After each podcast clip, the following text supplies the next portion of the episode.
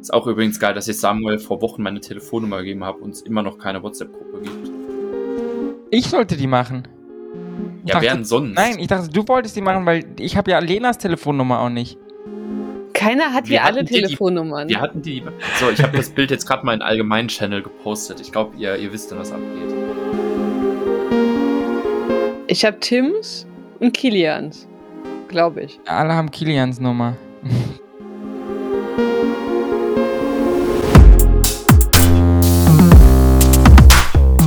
Herzlich willkommen zum Edelstein-Fachhandel des Radsports. Das ist die neue Folge Full Kit Wankers und wir besprechen heute endlich die Tour de France Femme 2022 von irgendeinem komischen virtuellen Radwelthersteller. Oh Gott, das hat nicht funktioniert. Gesponsert. Nummer zwei, bitte Take Nummer zwei. Nein, hier wird alles live on tape aufgenommen. Mein Name ist Samuel und mit mir heute dabei die ganz wunderbare Lena, Hallo. der Tim Frank Bussmann, ich liebe dich. und der Brian. Hallo. Wir würden uns einmal auch ganz kurz dafür entschuldigen, dass wir während der Tour de France Femme keine Folge aufgenommen haben. Da gab es leider äh, ein bisschen Terminprobleme, aber dafür äh, sind wir jetzt für euch da, um in ohne jegliche Zeitbeschränkung mal wieder Diesmal setzen wir uns am Anfang einfach keine, dann kann es auch nicht schief gehen. Im Rückblick über die Tour de France Femme zu reden. Wir haben aber gesagt, wir stellen das Konzept gegenüber der Tour der Männer ein bisschen um und gehen nicht jedes Team einzeln durch, sondern gehen die acht Etappen nochmal durch und sprechen da ein bisschen drüber und gucken, wo uns das so hinführt. Ja, lieber Tim.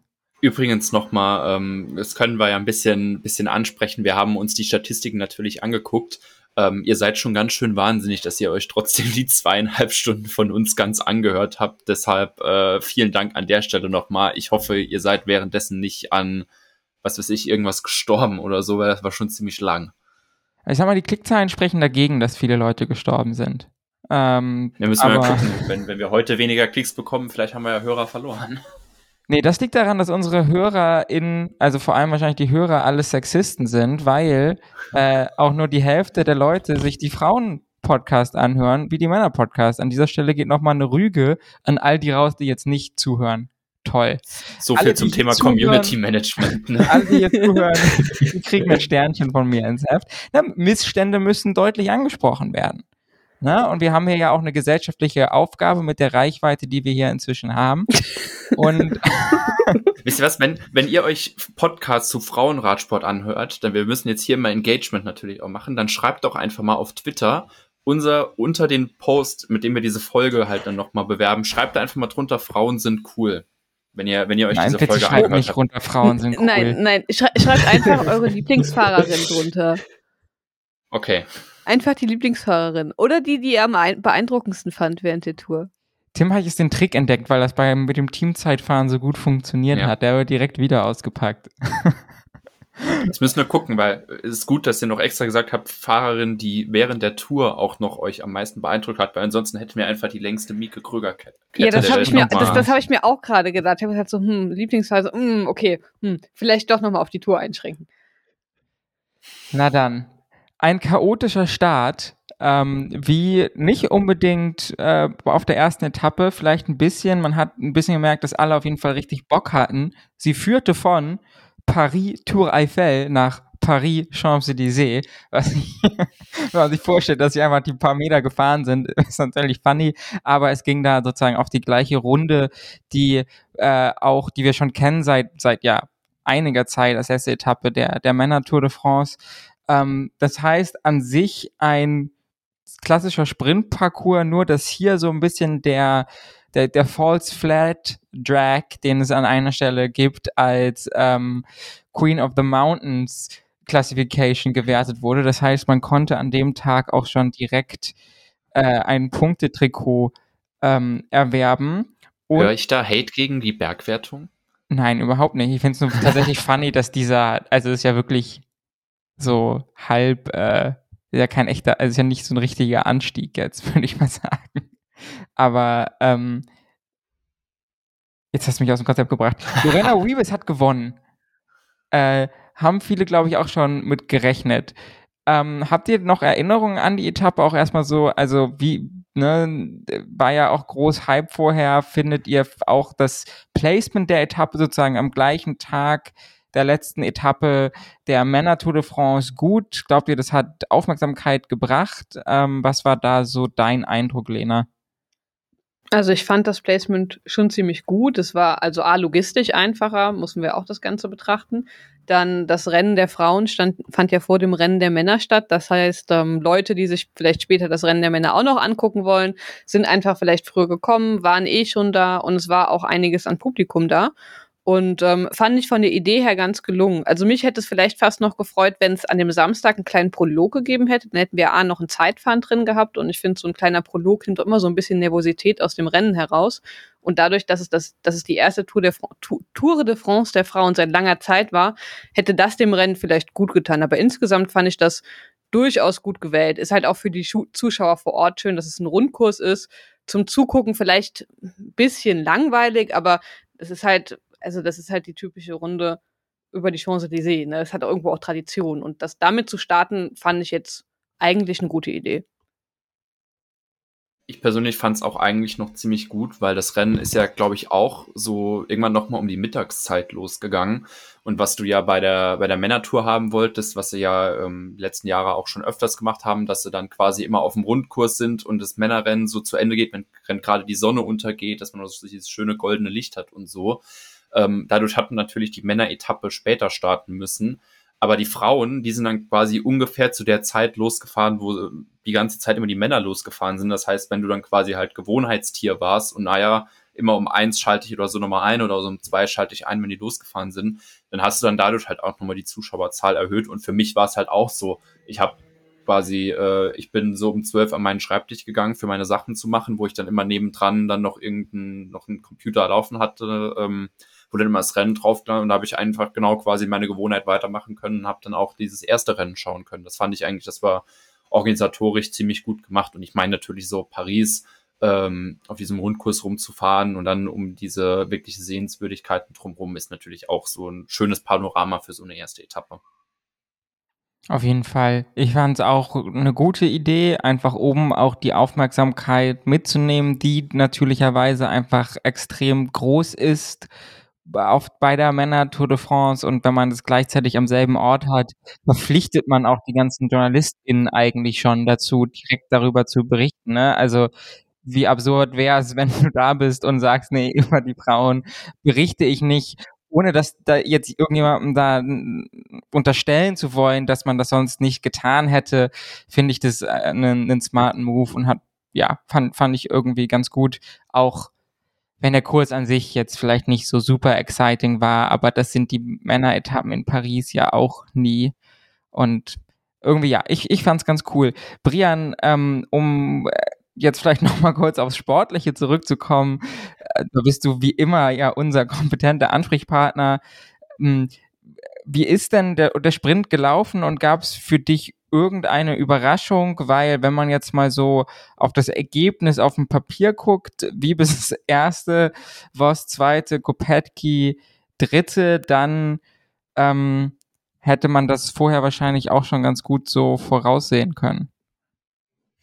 Ja, also ergebnistechnisch überraschend fand ich jetzt eigentlich ziemlich wenig. Äh, vielleicht überraschend, dass DSM im Finale wirklich schlecht positioniert war und nur durch, ähm, wie bis nur durch ihre einfachen Kohl überhaupt gewinnen konnte. Weil in der letzten Kurve waren sie, glaube ich, noch an Position 15, 20 sowas im Feld. Dann sind sie da wirklich mit einem ziemlich riskanten Manöver noch äh, in der Kurve selbst außen an allen, an den meisten Zügen vorbeigefahren, haben sich so in eine gute Position gebracht, aus der Wiebes dann äh, raussprinten konnte und dann wirklich dominant gewonnen hat. Und sonst war es halt das gewohnte Bild dass Jumbo Fisma dann von vorne gefahren ist und für Marianne Voss und dann haben die beiden Sprint ausgetragen. Ja, und Weebus dann eigentlich, wie man es in dieser Saison auch schon kennt, einfach in einem flachen Sprint straight up fast unschlagbar. würde ich sagen. Ne? Also wieder extrem dominant und die verdiente und erwartete Siegerin ähm, und damit erste Trägerin der neu des oder erste Trägerin der der neuen Tour de France äh, Femme des des gelben Trikots und Etappensiegerin, was natürlich auch äh, ja ein schönes Ding fürs Team DSM, denke ich mal, ist und ja, ich fand es einen schönen Moment, das, das, das so zu sehen. Ähm, hat, wie gesagt, auch wenn die Etappe an sich jetzt vielleicht nicht so spannend war, irgendwie doch sehr viel Spaß gemacht. Wenn ihr nichts zu Etappe 1 noch zu sagen hättet, würde ich damit direkt zu Etappe 2 weitergehen, ähm, wo das Ganze ein bisschen anders aussah. Und dort gewinnt dann nämlich Marianne Voss, äh, eine weitere Legende des Sports, äh, würde ich mal sagen, oder eigentlich die Legende. Also ähm, absurd, was, was, was Voss alles schon gewonnen hat. Das fühlt man sich manchmal gar nicht so vor Augen. Ähm, dort erinnere ich mich jetzt aber ganz dunkel daran, dass da auf jeden Fall nicht alles so straight up lief. Ähm, Brian, was ist auf der Etappe passiert und wie kam es dann, kam es dann zu diesem Finish? Also genau, wir hatten die Einholung der Ausreißergruppe schon 80 Kilometer vorm Ziel. Dann äh, gab es so ein langes Feld, dann ist das Feld lange einfach kompakt zusammengefahren, bis dann so 30 Kilometer vorm Ziel angefangen haben, viele Stürze nacheinander sich zu eignen im Feld, wodurch das Feld wirklich stark geschrumpft ist. Dann gab es noch eine Attacke von der Fahrerin, die dann länger mal alleine vorne rausgefahren ist. Und dann haben äh, an dem ersten Zwischensprint, der bei der Zielpassage war, hat das Team Trek Fredo mit äh, Elisa Balsamo und Elisa Longoborghini drüber attackiert und dann hat sich so eine sechsköpfige Gruppe aus dem Feld lösen können. Die ist dann vorne geblieben. Da gab es noch eine Windkantensituation auf der Schlussrunde. Und äh, genau am Ende hat sich unter den sechs Fahrerinnen der Tagessieg äh, ausgemacht. Da war dann noch äh, Kasia Niewaldormer dabei, Silvia Persico, äh, Maike van der Duin und das war's, glaube ich. Oder, ah nee, genau, Elisa Balsamo als äh, letzte, die ähm, den Sprint angefahren ist dann für Elisa Longoborghini am Ende. Und dann hat das Feld irgendwie 10, 12, äh, 20 Sekunden, glaube ich, am Ende sogar Rückstand gehabt und ist dann mit Lorena Wiebes als Erste im Sprint äh, ins Ziel gekommen. Genau, Wiebes hatte 29 Sekunden ja. im Ziel ähm, als diejenige, die dann den, den Bunch-Sprint aus dem, aus dem Feld gewonnen hat. Lena, was ich da ganz spannend fand, da ich noch an der Etappe, war, dass ähm, Trek ja, oder so sah es zumindest für mich aus, da komplett dann auf Gesamtwertung gefahren ist, oder? Weil man gesagt, also es war ja, ne, mit, ich habe heute ganz schlimme Schwierigkeiten, die richtigen Wörter zu finden. Elisa Longoborghini. Genau, mit, mit Elisa Longoborghini, aber es waren noch zwei Trackleute dabei, oder? Ja, Elisa Balsamo. G genau, genau, genau. Also ba genau, Balsamo ist ja sehr, also ist ja Weltmeisterin und endschnell. Und Longoborghini ist eben die GC ja, Kandidatin des Teams. Und man hat sich aber dafür entschieden, dass Tempo gefahren wird, um Abstand auf andere Konkurrentinnen, die eben hinten waren, rauszufahren, anstatt auf einen Etappensieg zu fahren. Oder habt ihr es anders gesehen?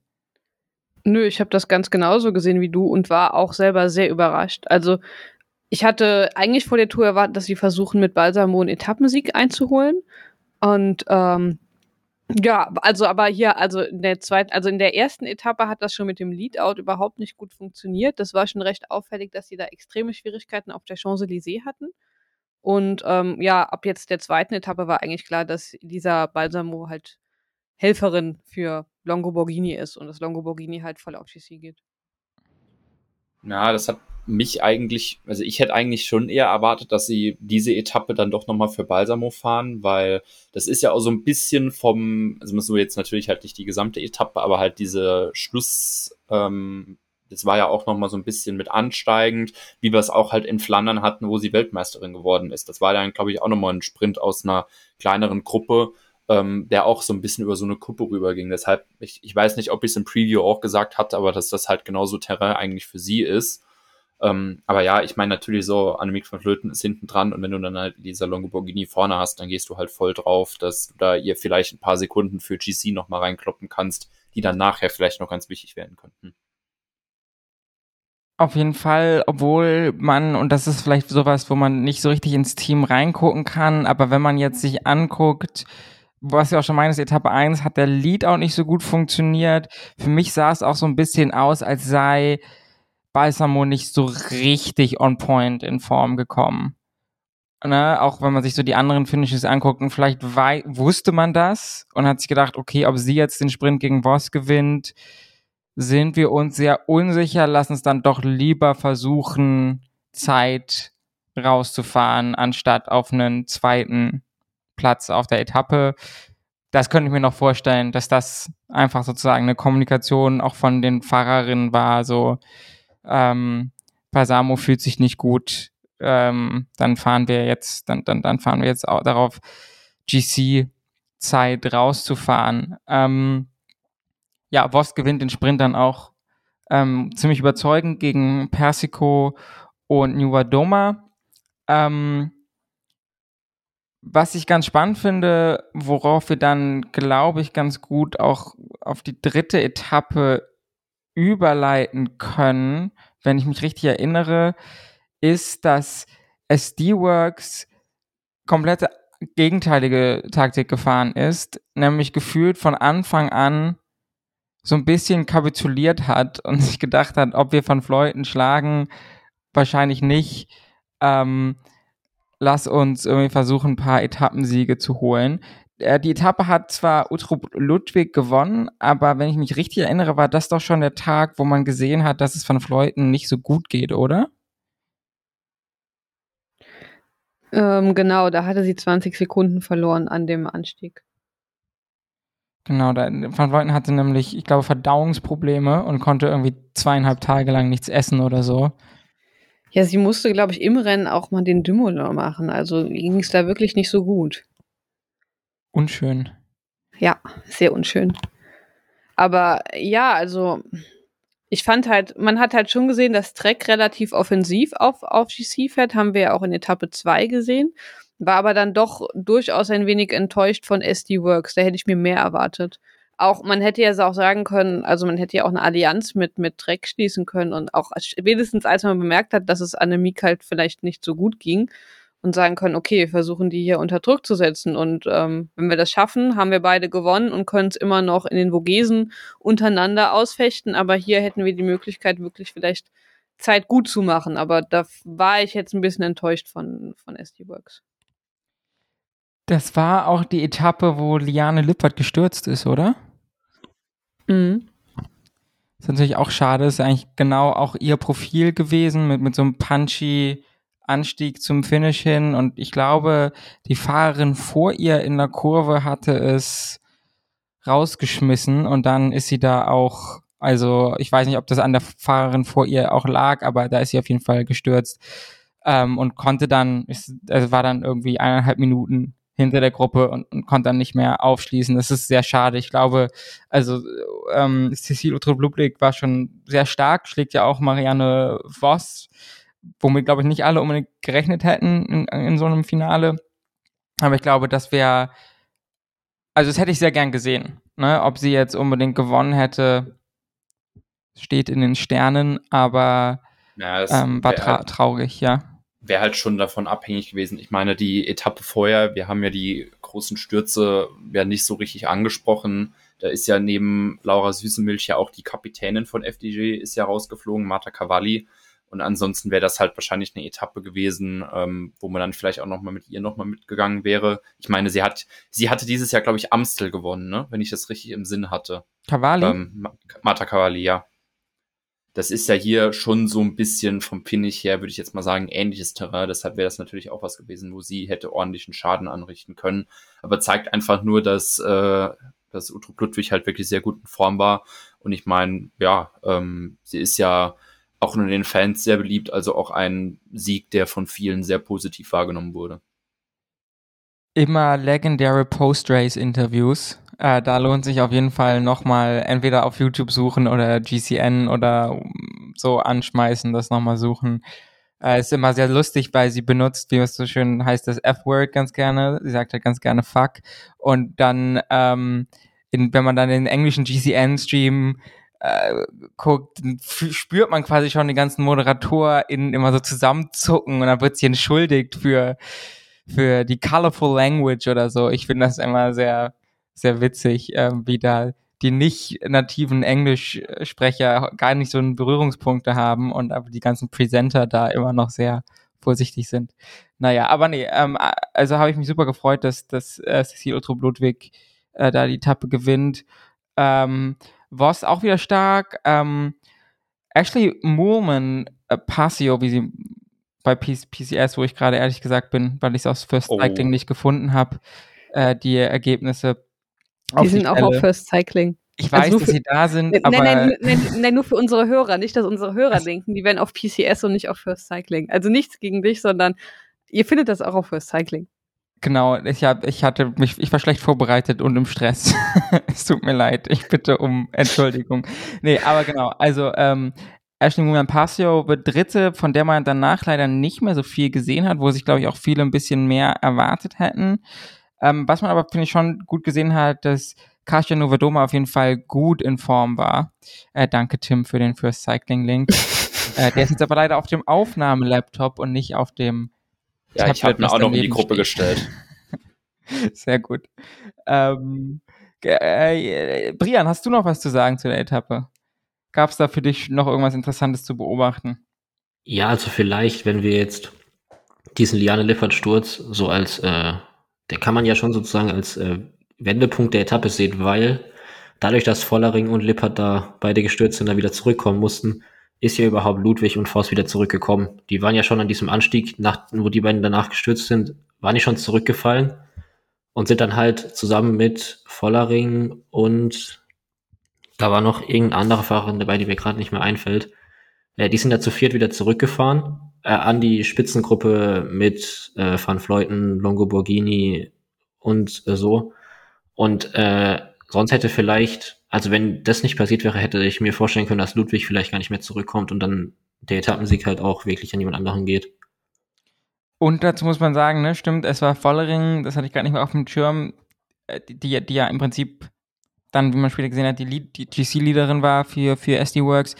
Ähm, das, äh, das war aber ein bisschen komisch, da hatte man sich noch zuerst gewundert, die sind beide gestürzt und es sah zuerst so aus, als wäre Liane Lippert wieder schneller auf dem Rad als Vollering. Und aber Vollering ist nochmal rangekommen und Jane Lippert nicht. Also da war wahrscheinlich noch leider irgendwas dann bei, bei Lippert am, am Rad. Ja, bei ihr äh, ist kaputt. die Kette eingeklemmt gewesen. Ah, Kettenklemmer, das ist natürlich. Ja, cool. das ist natürlich so gerade direkt nach dem Sturz auch immer nur so eine Adrenalinsache. Ähm, Gibt es ja auch gerade nochmal schöne Videos dazu. Ähm, können wir noch unserem Service-Aspekt ein bisschen nachkommen. Wenn ihr stürzt, und äh, denkt, dass ihr eigentlich direkt nochmal aufs Rad könnt, ähm, lasst erstmal ein bisschen das Adrenalin abklingen und dann guckt ihr mal tatsächlich besser erst nochmal, ob vielleicht doch nicht irgendwas mit euch schiefgelaufen ist.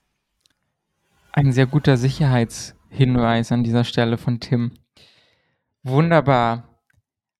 Etappe 3 haben wir damit, glaube ich, gut abgehakt und können weitergehen in Richtung Etappe 4, die, finde ich, also für mich auf jeden Fall Highlight war.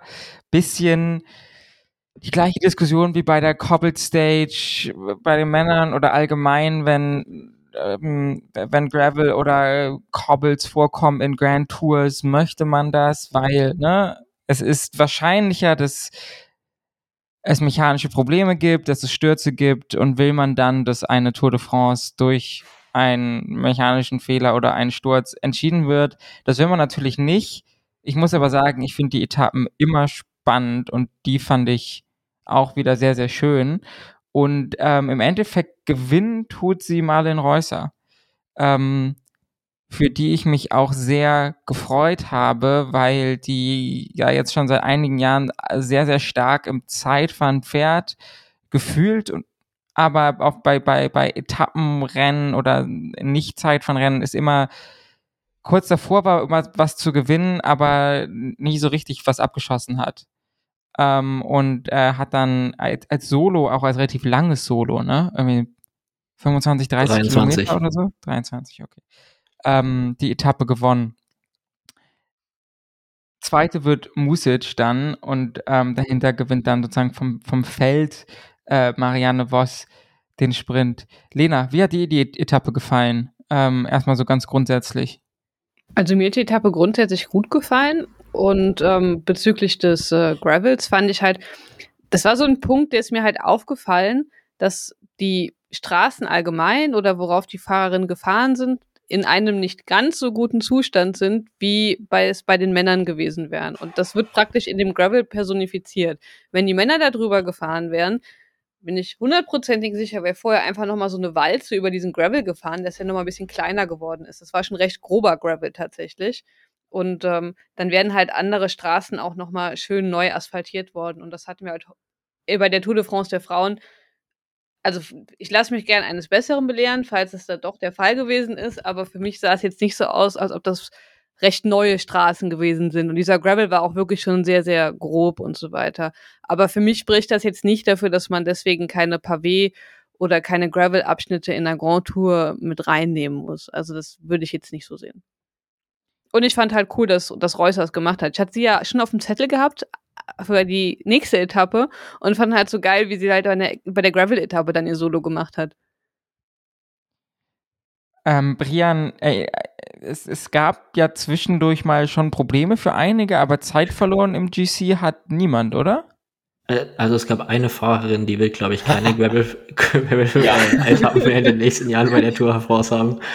Äh, und das ist Mavi Garcia, die in, im Rennverlauf drei oder vier Platten hatte und dann am Ende auch noch von ihrem eigenen Teamauto umgefahren Stimmt, wurde. Ja, das war das, ich erinnere mich. Ähm, und bei einem der Platten hat sie auch noch für einen, ich fand, ziemlich lustigen Moment gesorgt, als sie einfach Alexandra Melly vom Fahrrad geworfen hat, weil, weil sie ihre Hände, Hände über die Straße hält und dann fährt die da rein. Ähm, aber ja, ich, die hat an dem Tag ziemlich viel Zeit dadurch verloren, dass sie dann halt auch noch durch die Stürz wirklich äh, stark beeinträchtigt war. Äh, Wobei bei dem Sturz jetzt auch nicht unbedingt nur sie schuld ist, sondern vor allem wahrscheinlich das Teamauto, dass sie da wirklich einfach gegen das Hinterrad gefahren ist. Ähm, aber sonst fand ich GC-Action auf der Etappe halt auch, es war halt sehr wenig los, weil du hast gesehen, es ging um die Platzierung, bis du auf dem Gravel warst und auf dem Gravel haben dann die Top-Teams, wenn sie vorne waren, halt das Tempo rausgenommen und dann gab es halt nicht viele Attacken. Tim, wenn du jetzt SD-Works bist, und du weißt, du fährst gegen Annemiek van Vleuten, die ich, also wo man einfach sagen muss, wenn man, ne, die einfach riesige Favoritin war und ist, finde ich noch, also hätte man da was anderes probieren, also ne, deine Fahrerin gewinnt, Reusser, du hast ein starkes Team, was ähm, deine Konkurrentin nicht unbedingt hast, ist das, also wer, muss man da anders fahren? Ist das, das ist das, was ich meinte mit, man hatte manchmal das Gefühl, sie hätten das GC schon vorher aufgegeben gehabt.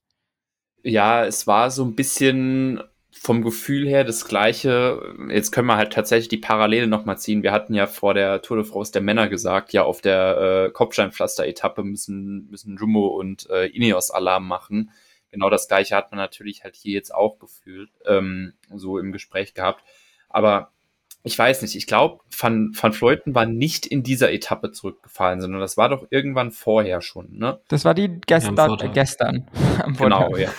Ja, ähm, da, da fand ich nur halt, das hat mich halt auch ähm, dann, ich meine, das war ja so noch so eine größere Gruppe, die zusammen war. Ich glaube, die ist am Schluss noch mal größer zusammengelaufen. Ich kann mich nur dran erinnern, dass Liane Lippert drin war, weil ich die ganze Zeit schon äh, im Halbchaos-Modus war, boah, gewinnt Liane Lippert jetzt eine Etappe.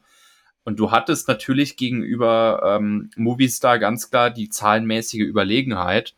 Ähm, da hätte man dann vielleicht mal gucken können, okay, versucht man mal, dass eine Wollering vielleicht dann eher rausattackiert statt normalen Reusser. Aber ich weiß dann halt natürlich nicht. Das ist dann was Tagesformabhängiges. Ähm, und ja, man hat dann quasi eigentlich gewusst, okay, gut, Reusser geht vorne raus. Das heißt, die, die für äh, SD Works noch hinten dran sind, die fahren dann halt nicht. Ähm, also es wäre jetzt blöd gewesen, von SD Works jetzt noch irgendwas zu probieren, ähm, als Reusser schon draußen war, weil dann fährst du im Zweifelsfall nur deinen eigenen Tagessieg kaputt. Du musst dann halt vielleicht eher vorher überlegen, okay, machst du überhaupt diese Attacke? Ähm, ich finde jetzt, wenn wir es uns im Nachhinein angucken, jetzt hatten sie noch einen Etappensieg, den sie sonst äh, noch im Rest der Tour nicht eingefahren hätten Deshalb eigentlich schon meiner Ansicht nach die richtige Entscheidung, weil man halt vielleicht dann wahrscheinlich irgendwann im Auto gemerkt hat, okay, gut, Van Vleuten ist jetzt über den Gravel gekommen, ähm, da werden wir jetzt nichts mehr anrichten können. Ja, ich hätte mich gefreut, wenn es da noch ein bisschen mehr Action gegeben hätte, aber im Endeffekt, wie du sagst, ne, ein Etappensieg ist besser als kein Etappensieg. Heute, ja, Leute, heute sind die Insights hier wieder ganz besonders Premium. Ja, es ist aber halt in dem Moment halt wirklich so. Ich meine, ähm, Reusser hat, glaube ich, vor dem letzten Gravel-Stück schon attackiert oder im vorletzten drin, wenn ich es richtig im Sinn hatte. Ähm, wo man sich vielleicht denkt, okay, gut, wartest du vielleicht noch nach dem Letz bis nach dem letzten Gravel-Stück, falls da vielleicht noch irgendwas passiert. Aber jetzt im Nachhinein, natürlich, du musst immer nach vorne schauen und wenn du halt siehst, okay, Van Fleuten hatte vielleicht die ersten paar Tage so einen Durchhänger, aber geht jetzt noch mal besser, wo du dann auch damit erwarten kannst, okay, dann ist er in den Bergen noch mal in Form. Das kann ja vielleicht auch gewesen sein, dass man damit gerechnet hatte, okay, äh, vielleicht geht's Van Fleuten dann an den nächsten Tagen doch noch mal schlechter und man möchte jetzt heute keine unnötigen Körner dann im Endeffekt dann noch äh, hier ähm, ja, verwenden oder so. Keine Ahnung, da, da sind so viele Variablen mit dabei. Ich finde, sie haben damit einen Tagessieg geholt. Das ist was, da hätten sich einige Teams äh, bei beiden Touren sehr drüber gefreut. Ähm, ja. Stimmt, das Bora Frauenteam hat auch gar nicht so viel gerissen, die Tour, ne? Ja, das Schade nicht eigentlich. existente Bora Frauenteam. Naja. Aber wisst ihr, was mich gefreut hat, richtig? Dass Alena Amili Gott, der Amelia Nachname. Lusig oder so, oder? Ja. Alena von Canyon SRAM und mit Nachnamen Amelia Lu Ami Nein, ich glaube, ich versuche es gar nicht Wir mehr. rufen einfach Lisa Klein an und fragen die. Richtig. Jedenfalls, sie hat beim Giro Donne, ich glaube 2019, mal eine Etappe gewonnen und ähm, seitdem gar nicht mehr so viel. Und die hatte vorher bei der Lotto Belgium Tour auch eine Etappe gewonnen gehabt, aber das ist jetzt ja auch nicht der Giro Donne oder die Tour. Und ähm, genau, es hatte mich gefreut, dass die wieder so ein richtig gutes Ergebnis eingefahren hatte. Damit hatte ich tatsächlich nicht gerechnet. Die ist ja auch schon am Vortag irgendwie 40 Kilometer lang vor dem Feld hergefahren. Ähm, genau. Was dann am Ende aber nicht viel gebracht hat. Nee, aber also hat mich richtig gefreut, dass man sie wieder so, also mittendrin und vorne dabei sieht und auch wieder, ähm, also jetzt hier auf dem Podium. Also hatte ich tatsächlich jetzt gar nicht auf dem Zettel gehabt vor der Tour zugegebenermaßen. Sowas ist immer schön.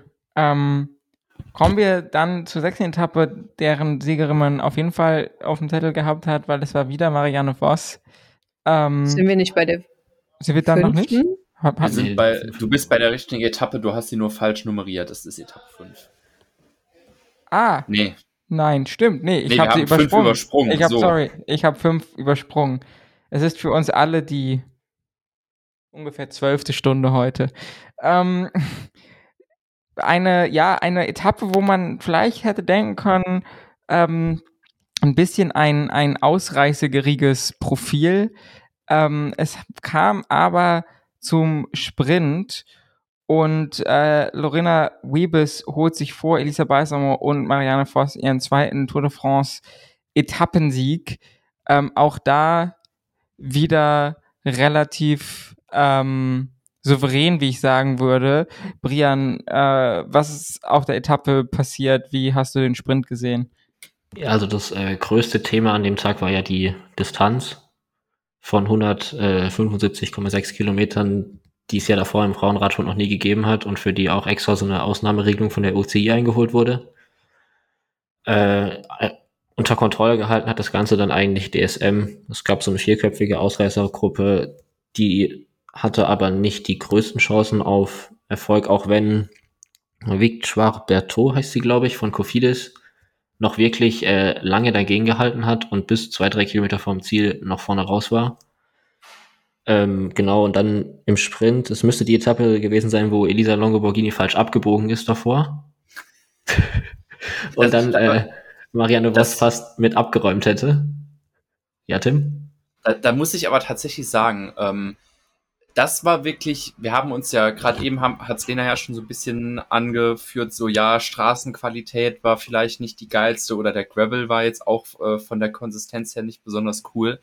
Aber gerade diese Deviation, das war ja anscheinend der Spot, wo dann halt die Teamfahrzeuge oder so rausfahren sollen. Der war halt schon ziemlich beschissen ausgeschildert. Also ganz ehrlich, wenn du das von oben anguckst, natürlich so die Werbebanden gingen rechts weiter. Aber wenn du da halt mit 40, 50, 60 runterfährst, achtest du jetzt nicht drauf, oh, okay, ist jetzt hier eine Werbebande oder ist hier nur Gitter ohne Werbebande? Ist das vielleicht für mich ein Indiz, wo es hingehen soll? Ähm, und dann war es wirklich so, ja, ich habe da keine Schilder gesehen. Und es sah halt schon für mich im ersten Moment auch logisch aus, dass dann Longo Borghini nach links abbiegt, bis mir auf einmal aufgefallen ist, so, Moment, irgendwas stimmt da nicht. Zu, zu dem Punkt mit der Beschilderung der Straßenqualität muss man halt auch sagen, dass es halt nicht so gut ist im Vergleich mit den Männern. Aber wenn man sich halt andere Frauenrennen diese Saison auch mal anguckt, wo dann plötzlich im Zeitfahren irgendwelche Autos aus dem Nichts auftauchen oder so, war das halt irgendwie schon auch hohe Qualität und Sicherheit bei dieser Tour de France der Frauen. Also, also ich sage jetzt nicht, dass das gut war, also weil man sollte ja schon den Anspruch haben, dass es genauso gut ist wie bei den Männern, aber es hätte, also es war auch schon viel schlechter diese Saison leider. Obwohl du da auch mal Max Schachmann fragen kannst, was er so von Autos auf dem Kurs hält. äh, ich glaube, das ist natürlich, also müssen wir gar nicht drüber reden, ne? Es ist schon schlimmer bei Frauenrennen, aber wir nehmen heute auf, wo zwei sehr schlimme Stürze bei der Tour of Poland und, oh Gott, was ist das zweite Rennen? Burgos. Burgos. Burgos, Burgos, Welter Burgos, ähm, waren äh, bei, bei Männerrennen, ähm, UCI, Safety, ist vielleicht auf jeden Fall nochmal auch eine Sonderfolge wert, so insgesamt. Und bei der Uppsala Tour, das gerade ein Women's Race ist, stand auch wieder ein Auto äh, auf, auf der Straße rum in der Gegenrichtung. Also ja, ja schon. Ja, schon absolut. Aber bei den, also, bei, also ich finde, da hat es heute auch wieder auf Twitter gesehen, bei Männerrennen ringen sich alle auf, oh Gott, wie schlimm das ist. Also es ist auch schlimm, es ist auch scheiße, also um das mal genau so zu sagen. Aber bei den Männerrennen überrascht halt die Leute und beim Frauenrennen. Also ich bin da nicht überrascht, wenn sowas passiert, weil irgendwie es halt schon so häufig passiert, ne? Ich finde, man sollte bei der UCI eh nicht überrascht. Also auch gerade, ne, wie der Tour of Poland weiß man das. also, dass dieser. Die, aber ich, das wollte ich nochmal sagen, ne, ich glaube auch, dass es tatsächlich bei den Frauen noch schlimmer ist. Tim, was ist bei dir los? Die Zweitakter. Ja, hier fahren gerade, hier ist irgendwie gerade Roller-Demo äh, hier auf dem Weg in die Garage rein. Aber nee, ganz ehrlich, so es ist wirklich auffällig, dass jetzt gerade noch mal äh, ich meine, sagen wir so, bei der Tour of äh, Tour de Pologne ist ja inzwischen schlechte Straßen und irgendwie gefährliche äh, Stellen ist ja irgendwie jetzt schon Tradition. Es gehört so zu äh, dem Rennen dazu wie die Kopfsteinpflaster zu Paris-Roubaix inzwischen. Aber äh, es ist wirklich weird, wie oft das. Ich glaube, in Großbritannien war es ja dieses Jahr auch einmal, wo dann so mitten in der Kurve auf einmal so ein roter Kastenwagen da steht. Oder bei der Tour des Swiss war es, glaube ich, wo auf einmal ein LKW über die Strecke ja. fährt. Ja. Ähm, und da gab es auch mal, da gab es einen ziemlich guten äh, Podcast, glaube ich, dazu von den Kollegen von äh, Sport Insight, ähm, wo es, glaube ich, um Allgemeinsicherheit ging, aber halt auch nochmal speziell um Strecken. Hört euch das gerne mal an, den habe ich noch in guter Erinnerung. Also was da abläuft. Oder in Saudi-Arabien, wo sie dann auch, glaube ich, da irgendwo durch so eine Wüstenstraße gefahren sind, auf einmal mittendrin irgendwelche Poller waren, die dann noch äh, von Sand bedeckt waren, dass du sie nicht, nicht siehst und auch nicht ausgeschildert. Also echt grenzwertig. Woran ich mich aber auch krass erinnere, ist, dass eben, und das finde ich, um da Lenas Punkt nochmal zu unterstreichen, man sieht häufig bei den Women's Races so krass viele random Autos noch geparkt an der Seite, wo es wirklich so aussieht, als würdest du über eine normale Straße fahren, die überhaupt nicht darauf in dem Moment ausgelegt ist, ein Radrennen stattfinden zu lassen. So, und dann versuchst du halt in so einer Parklücke, die frei ist, zu überholen, dann kommt da direkt das nächste Auto, was halt rumsteht. Also das ist schon teilweise absurd. Ähm, aber ja, lass uns darauf, ähm, beziehungsweise leider müssen wir auch nochmal über einen Sturz der sprechen, der kommt dann morgen, der das Rennen nochmal relativ stark beeinflusst hat. Ähm, wieso? Wir, wir, wir, wir reisen gerade durch die Zeit merkt ihr, wenn ihr. Ja, also morgen im Sinne von die nächste Etappe. Also, also man merkt diesem Podcast an, wir sind in der Hinsicht wie Tadej Pogacar, aber auch nur in dieser Hinsicht, Hitze ist nicht unser Qualitätsmerkmal. Ich bin heute leider auch, ich muss es echt zu, ich bin echt durch. Sabo, Sabo, mir geht's genauso. Es ist viel zu warm. Ja, ja, es ist heiß wie ein Sau und wir haben vier Wochen Tour in den Beinen äh, oder in dem Fall bei uns eher im Kopf. ich wollte äh, gerade sagen, in den Beinen habe ich sie Gott sei Dank nicht. Wir legen, uns jetzt einfach, wir legen uns jetzt einfach mal bis zur Welter oder bis zum viel wichtigeren Rennen, das in diesem äh, Zeitraum stattfindet, bis zur Deutschland-Tour, einfach mal in die Eistonne. Okay. Brian, Gibt es von deiner Seite noch was zur sportlichen Debatte um Etappe 5 beizutragen? Ja, wir können ja kurz über den Sprint reden, der dann danach, nachdem Longo Borghini rausgefahren ist, war halt die letzte Anfahrerin weg. Und dann waren äh, hier Rachele Barbieri und Marianne Voss als Sprinterin wirklich auf den ersten zwei Positionen des Feldes. Und das hat schon zu früh, also es war über 350, 400 Meter vom Ziel. Und das hat man dann im Sprint auch angemerkt, der war dann relativ chaotisch.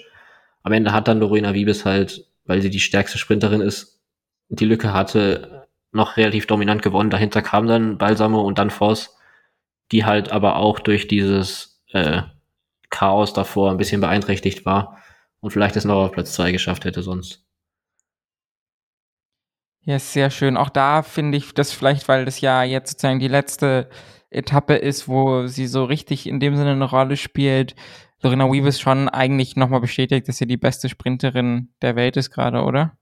Ja, also das fand ich so brutal. Ich glaube, ich hatte an dem Tag auch einen Tweet dazu rausgehauen, ähm, wie schnell einfach nur, wenn jetzt mal nicht von schnell in Hinsicht von Geschwindigkeit, sondern einfach nur, wie schnell Lorena Wiebes in so einem Sprint aussieht. Du siehst dann eine Voss, eine Balsamo nebendran, die dann halt mit ihrem Sprint-Tritt da ankommen.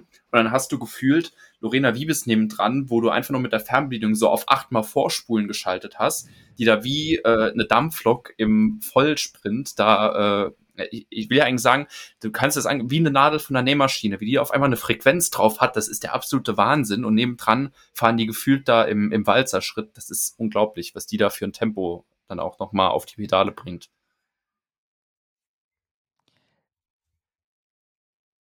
Habe ich meinen Punkt damit irgendwie rübergebracht oder seid ihr jetzt genauso, sagen wir so, ja, ich, ich bin auch langsam am Ende, aber. Nein, auf jeden Fall. Ich hatte nur kurz gewartet, ob Lena oder Bria noch was sagen wollen. Ähm, Voss musste sich ja sogar wieder hinsetzen. Ne, die hat es ja gar nicht geschafft, überhaupt bei dem Tempo, was, was, was ähm, wie bis da vorgelegt hat, überhaupt ihren Sprint, äh, sagen wir mal, komplett zu Ende zu fahren. Also was flache, reine Sprints angeht, ähm, ja, äh, unschlagbar würde ich sagen, fast diese Saison, wenn es nicht komplett schief geht und hat das nochmal bestätigt und mit zwei Siegen dann bei der Tour de France Farm, denke ich auch nochmal ähm, die Krone so ein bisschen auf ihre bisherige Saison gesetzt. Auch wenn man jetzt, und dann können wir jetzt vielleicht tatsächlich zu der Etappe, zu der ich vorhin schon wollte, überleiten, äh, obwohl es dann leider am nächsten Tag dann nicht mehr so gut für sie lief, weil sie dann gestürzt ist und auch gar nicht so unheftig. Ähm, man hat es nicht richtig gesehen auf den Kamerabildern, aber es sah so ein bisschen aus, als wäre sie von der Straße abgekommen äh, in, in so einer leicht abschüssigen Teil der Strecke, oder Brian? Ja, also das war, glaube ich, die letzte, also es war die Abfahrt zum Ziel hin. Ich weiß nicht mehr, ob es bei der vor der ersten Zielpassage oder vor dem Ziel war. Aber auf jeden Fall hat man dann halt nur in der Kamera gesehen, wie dann Lotte Kopecki und sie am Straßenrand lagen, während halt das Feld durch die Kurve durchgekommen ist, der Rest. Ja, und dann ist sie, es war vor der ersten Zielpassage, aber dann hat man sie halt noch alleine rumfahren sehen und dann am Ende hat das Team DSM, glaube ich, noch eine Fahrerin zu ihr nach hinten geschickt, die sie dann ins Ziel gebracht hat. Aber das war halt auch so die letzte Chance dann für sie noch eine Etappe zu gewinnen, bevor es dann in die Berge ging. Von daher war schon ziemlich schade. Zuerst hieß es, sie fährt noch weiter an den nächsten zwei Tagen, aber ich glaube, sie war auch am Starten, ist dann aber bei der siebten Etappe direkt ausgestiegen, oder? Ja. So war das. Aber sah auch wieder so aus, als wäre sie auf den Kopf gefallen und so. Und ähm, ja, da freut man sich, oder ich freue mich dann, das hört sich dumm an, aber ich freue mich fast dann immer eher, wenn ich sehe, dass Fahrerinnen und auch Fahrer aussteigen, als wenn sie weiterfahren. Ähm, weil, ja, hatten wir ja auch schon mal drüber geredet, so Gesundheit und Gesundheitsgefährdung im Radsport und trotz Verletzung oder Krankheit weiterfahren und vielleicht auch unerkannten Verletzungen weiterfahren, weil man nicht immer alles direkt erkennt. Ähm, schwieriges Thema. Die ähm, Etappe hat dann auch mit dem zweiten Etappensieg Marianne Voss äh, wieder gewonnen. Zweite wurde Marta Bastianelli und dritte. Bastianelli. Bastianelli. Sorry, da habe ich schon wieder irgendwas ver verpasst. Das, äh, kommt der Wortwitz von euch, von dir? Nein, der kommt von äh, Christian Lichtenberg. Ich verweise Sie zum Account Eurosport Out of Context. Ich bin einfach nicht up to date. Ähm, okay. Martha Bastianelli, oh Gott, ich kann es gar nicht ausdrücken, ohne, ohne mich dumm zu fühlen. Äh, dritte wird auf jeden Fall Lotte Kopecki, über die ich kurz reden wollte. Lena, nach der Saison, das hört sich so dumm an, ne? jemand wird Dritte auf einer Tour de France-Etappe, aber bisschen enttäuschende Saison, äh, Saison, bisschen enttäuschende Tour de France für sie, oder? Definitiv. Also ich glaube, sie hat sich wesentlich mehr ausgemalt. Ich hatte sie ja auch, glaube ich, als Favoritin für das grüne Trikot genannt. Irgendwie habe ich eine Rückkopplung. Habt, hört ihr die auch? Ich hör, wir hören sie von dir übers Mikrofon, aber wir hören sie nicht bei uns. Hörst du uns über einen Lautsprecher? Nein, über Kopfhörer. Du hältst das Mikro zu nah an deine Kopfhörer dran. Das ist, glaube ich, das Problem. Okay. Wir noch ein bisschen Feed dann dafür nochmal auf. Gut, dann halte ich jetzt nicht so nah ran. Wo Leider war ich nichts mehr heute mit ASMR. Wo war ich stehen geblieben? Äh, ah ja, Lotte Kopecki. Lotte Kopecki, genau. Ich hatte sie auch als meine Favoritin für das grüne Trikot ähm, gewählt gehabt. Und ja, also es lief die ganze Tour nicht so. Ich hatte ja auch einige Etappen genannt, wo ich sie wirklich vorne und auch wirklich als die große Favoritin sehe. Und da ist leider nichts draus geworden. Kein Etappensieg kein grünes Trikot und äh, also ich glaube, SD Works und sie selber haben sich da schon mehr ausgemalt. Auf jeden Fall. Ähm, ähnlich nochmal, das hatte ich ja vorhin schon kurz angesprochen, Elisa Balsamo wird vierte. Brian, also glaubst du wirklich, das lag auch an Bein? Also ich meine, es ist halt auch einfach schwer, Marianne Voss zu schlagen, ne? darüber müssen wir gar nicht reden. Aber glaubst du, das lag an den Beinen? Ähm, weil Trek hat ja auch immer relativ viel eigentlich gearbeitet für sie, oder? Ja, also ich glaube, an den Beinen lag es auch teilweise, aber vor allem auf der Etappe davor hat sie auch gezeigt, dass sie bei den Sprints schon vorne mit dabei sein kann. Das hat einfach auch bei den Leadouts auf jeder Etappe bei Trek einfach relativ wenig funktioniert. Und ich würde es auch daran festmachen, dass, dass sie war jetzt bestimmt auch nicht in ihrer Topform, in ihrer absoluten Topform, wo sie dann vielleicht auch mal eine Etappe gewinnt, aber ich würde es vielleicht auch so ein bisschen auf die Leadouts schieben. Ich fand, man hat richtig gesehen, dass Marianne Voss ihre gesamte Vorbereitung diese Saison auf diese Tour gelegt hat. So dass die war, die war einfach noch mal so ein Level stärker bei dieser Tour als während der, der restlichen Saison. Also wir hatten ja auch im Preview gesagt, dass man die Frau nie abschreiben darf, weil die einfach unglaublich gut ist, aber dass sie auch nie unsere allergrößte Favoritin ist. Und ähm, aber ich fand das so beeindruckend, wie sie hier wirklich nochmal richtig aufgetrumpft hat und teilweise gegen Fahrerinnen, die wesentlich jünger sind und die in den letzten Jahren sie auch häufig besiegt haben, sich nochmal so durchsetzen konnte. Äh, richtig krass. Ich glaube, da kann ich noch mal ein bisschen einsteigen, weil ähm, ich kann mich ja noch sehr gut an meinen Hot Take erinnern, den ich im Preview gesagt habe. Ich habe ja gesagt, ähm, Marianne Voss gewinnt die ersten fünf Etappen. So, was ich jetzt erstmal ganz, ganz komisch finde, ist, dass sie die sechste gewonnen hat, wofür sie eigentlich gar nicht auf dem Zettel hatte. Aber sie Frechheit. war trotzdem, ja, aber sie war trotzdem bei jeder der ersten fünf Etappen auf dem Podium. Muss man auch mal sehen. Äh, ja. Die zweite gewonnen. Ähm, warte, auf der ersten war sie zweite. Die zweite hat sie gewonnen. Die dritte war sie auch zweite. Auf Etappe 4 ist sie, ah nee, stopp, Etappe 4 war nicht ähm, die Gravel-Etappe. Dann nehme ich die einfach raus und ersetze sie durch die sechste, damit ich mir das nochmal schön reden kann. Ähm, ja, dann Etappe 5 war sie nochmal auf dem dritten und Etappe 6 hat sie gewonnen. Also äh, sie hat zwar meine Erwartungen nicht, nicht ganz erfüllt, aber äh, sie war schon mal sehr nah dran. Ja, super stark. Marianne Voss ist das gefahren, was ich eigentlich von Dr. Kopecki erwartet hätte. Und ich meine, was wir ja hier auch, ne, ehrlich gesagt, die ganze Zeit schon unterschlagen haben, sie fährt bis jetzt dieser Etappe ja auch im gelben Trikot nach der ersten Etappe. Also das sind vier Tage im gelben Trikot. Das ist ja auch geil, äh, ne, ist ja auch geil. Also also es gibt halt auch kaum eine Fahrerin, der ich halt mehr gönne, vor allem auch im gelben Trikot zu gewinnen. Sie war eine der Fahrerinnen, die sich so lange dafür eingesetzt hat, dass es wieder eine Tour de France der Frauen gibt und jedes Jahr das wieder gesagt hat und jedes Jahr wieder an die Öffentlichkeit gegangen ist und gesagt hat, dass es doch doof ist, dass die Frauen keine eigene Tour haben. Und die ist ja auch schon so Ewigkeiten dabei und also ihr Wort hat halt auch einfach Standing von daher hat, hat mich das unglaublich gefreut, dass sie halt nicht nur eine Etappe gewonnen hat, sondern auch noch das gelbe Trikot getragen hat und dann sogar noch in Gelb gewonnen hat. Das war einfach toll. Marianne Voss hat noch kein Retirement angekündigt, oder? Die ist auch erst 35. Ja, ja, ich komme da nur manchmal durcheinander, wer irgendwie schon. Es gibt doch, es gibt doch diese eine französische Rad, Radfahrerin, ich habe ihren Namen leider vergessen, die, glaube ich, mit 50 Jahren bei Olympia in Rio noch Vierte geworden ist. Ganz ehrlich, das gleiche erwarte ich für sie. Ne? Ähm, meinst du, du meinst, meinst du die Legende?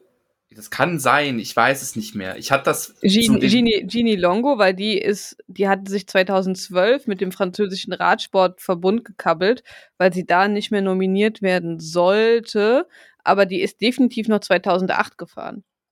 In ich, ich weiß, ich, weiß was, ich gehe jetzt mal parallel im Hintergrund auf die Suche. Das war nämlich irgendwie eine ganz weirde Story und ich weiß, dass sie noch bei irgendwelchen Olympischen Spielen, die gar nicht so lange her waren, sehr weit oben gelandet ist. Ich, ich klinge mich mal Mach kurz das. in den Recherchemodus. Das, wenn ich an eine legendäre französische Radsportlerin denke im hohen Alter, denke ich eigentlich immer an Gini Longo, aber 2016 war es definitiv eigentlich nicht mehr.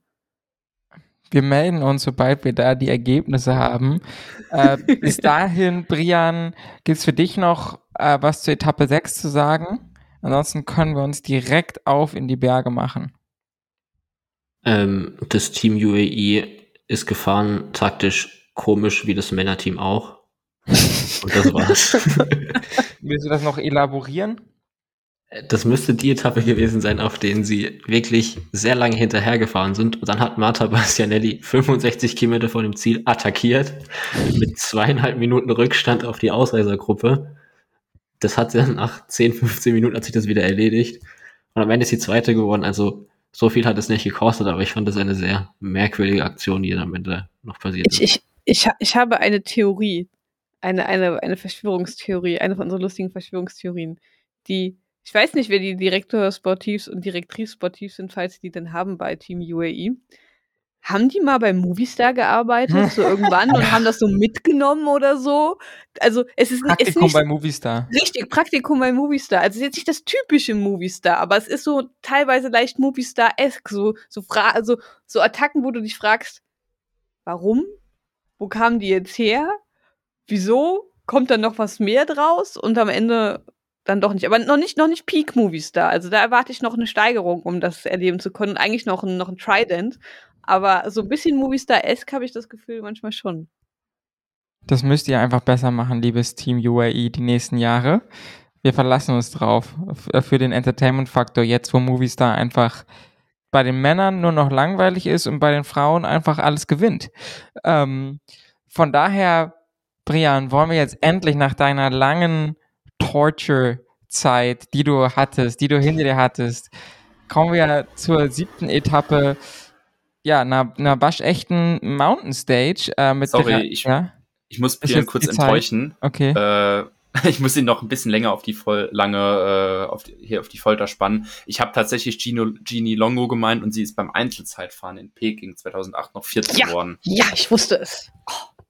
Entschuldigung, ich habe mich gerade. Äh, Lenas insane Radsportwissen. Ich habe mich gerade gefreut. Ich habe doch gesagt, es muss Peking gewesen sein. Muss ja, wieso hatte ich Rio sein. im Sinn? Keine Ahnung. Es ist okay, Tim. Es ist okay. Wir sehen es hier nach. Alles klar, ich werde nicht rausgeschmissen. Sehr gut. Peking, Peking, Rio, Olympia. Ir irgendjemand muss ja noch für unseren Spruch stehen. Keine Ahnung. Ansonsten, wie man heute ja wieder merkt, sind wir immer on point. Super ähm, vorbereitet. Ja, es ist, es ist leider echt, naja, egal. Ähm, siebte Etappe nach Le Marcstein. Ähm, ich fand es ein sehr, sehr schönes Profil. Zwei ähm, erste Kategorie Berge so zur Mitte des, äh, der Stage. Ähm, und dann nochmal ähm, ein zum Schluss, aber kein Mountaintop-Finish. Die letzten, ja, ich würde sagen so acht Kilometer, wenn ich das Profil hier gerade richtig lese, waren so leicht bergab beziehungsweise flach.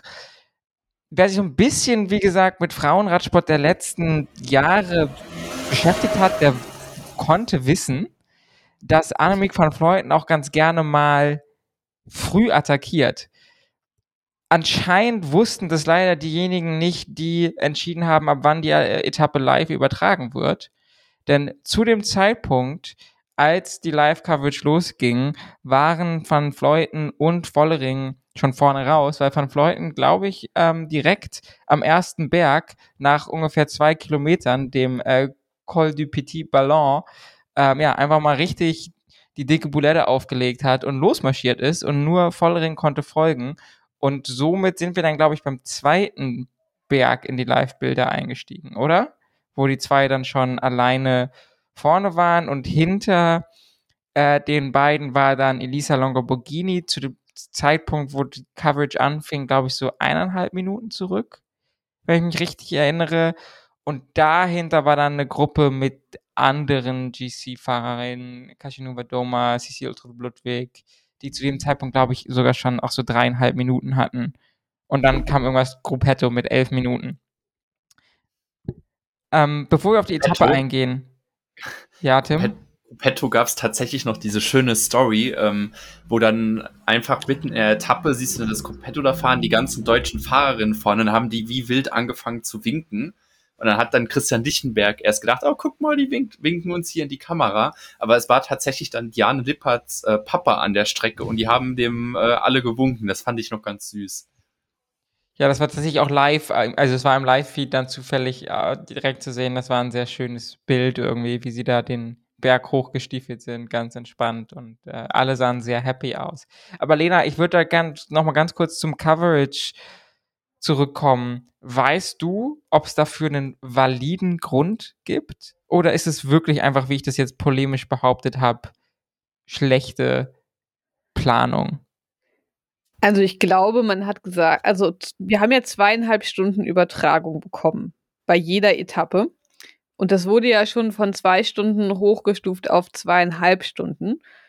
Ich weiß nicht, warum das diese magischen zweieinhalb Stunden waren und warum und wozu und warum man nicht gesagt hat, bei der Bergetappe gönnen wir ein bisschen mehr. Vor allem am Wochenende, es ist Samstag. Ja, aber ich glaube, man hat das einfach beschlossen, wir übertragen halt zwei. Es war so ein bisschen wie früher Tour in den 90ern, bevor das in Deutschland richtig krass beliebt worden ist.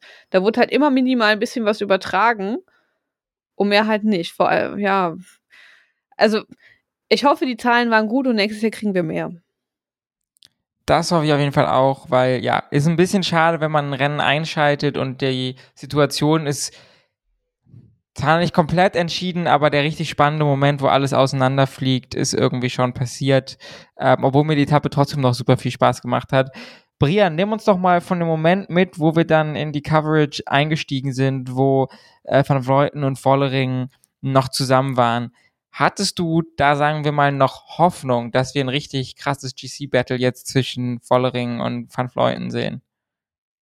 Ich weiß nicht, wie groß meine Hoffnung war, dass die beiden dann zusammen, also ich hätte erwartet, dass die beiden zusammenfahren, dann in diese Abfahrt reingehen und dann an den Fuß des letzten Anstiegs, weil da war ja noch so ein kleines Tal dazwischen. Ähm, das hat sich dann aber anders herausgestellt, weil Van Leuten hat einfach entschieden, ja, ich erhöhe jetzt nochmal drei Kilometer vor dem, vor der Spitze des Berges. Einfach nochmal kurzes Tempo. Es war gar keine richtige Attacke. Es war einfach so eine, sie ist einfach kurz aufgestanden, hat das Tempo ein bisschen angezogen und dann war das vorbei und dann ist sie alleine losgefahren, hat dann 63 Kilometer oder 60, über 60 Kilometer lang einfach an der Spitze ihr Ding gemacht, ist hochgefahren, dann wieder runtergefahren und dann am Ende halt nochmal den Schussanstieg hoch und hat dabei dann insgesamt dreieinhalb Minuten auf voller Ring rausgefahren, die dann am Ziel auch wirklich komplett am Ende war.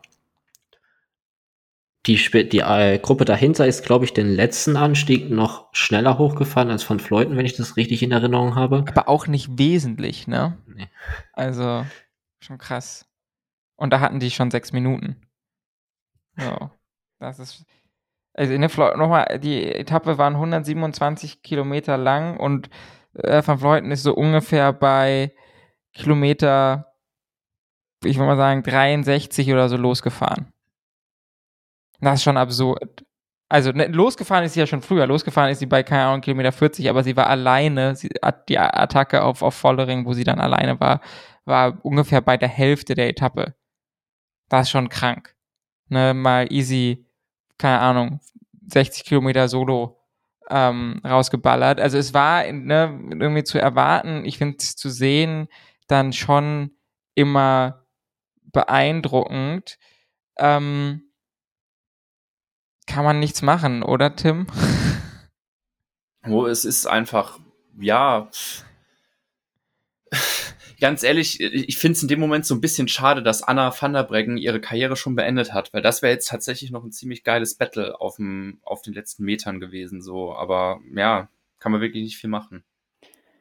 Ich finde, an dieser Etappe sieht man eins der aktuell größten Probleme im Frauenradsport. Also wir hatten das ja im Preview auch gesagt, dass es wenig spezialisiert ist und dass es vor allem konzentriert auf so, ich sag mal, ein Tagesrennen ist und wo man dann kurze, teilweise steile Anstiege hat, aber nicht diese großen langen Berge. Und es gibt einfach so wenige Rennen, wo es einfach wirklich groß was zu klettern gibt, wie wir es zum Beispiel aus dem Männerradsport kennen, wo dann halt äh, auch wirklich die Alpen gefahren werden, wo wirklich große Pässe gefahren werden, wo auch Fahrertypen, die halt nicht bei Antagesrennen gut sind, einfach auch auf ihre Kosten kommen, dass auch wirklich klettern können. Das haben wir bei den Frauen einfach nicht.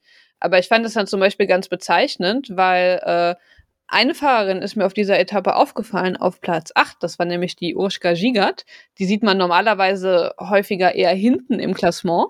Steven und nicht Cummings, so weit der des Frauenradsports.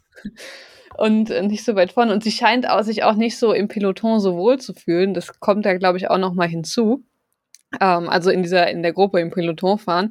Aber Urschka Gigat kann gut Berge fahren. Die kann halt wirklich gut hoch den Berg hochfahren. Und ich glaube, hätten wir einfach mehr Etappen, wo es größere Berge geben würde, würden wir mehr Urschka Gigat sehen und auch Fahrerinnen, die sich mehr darauf spezialisieren. Und dann würden wir auch nicht so eine unglaubliche Dominanz von einer Annemiek van Fleuten sehen oder halt früher noch Anna van der Breggen, weil wir einfach mehr Fahrer, also wie viele Fahrerinnen hören denn kommen einfach nicht bis zum Profisport, weil sie vielleicht nicht ihre Qualitäten haben in den Arten von Rennen, die es halt im Profisport gibt. Das ist so die Frage, die ich halt stellen will. Die können vielleicht krass den Berg hochfahren, aber wenn es diese Rennen nicht gibt, dann finden die es vielleicht gar nicht heraus oder wissen, ich kann gut den Berg hochfahren, aber es gibt so wenige Rennen, ich werde trotzdem nicht im Profirennen vielleicht verpflichtet oder können sich gar nicht genug zeigen und darstellen.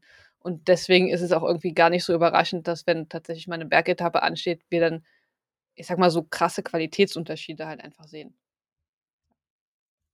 Was ich an der Stelle, ich finde, Annemiek van Vleuten sieht immer so aus, als wäre sie so krass am Limit.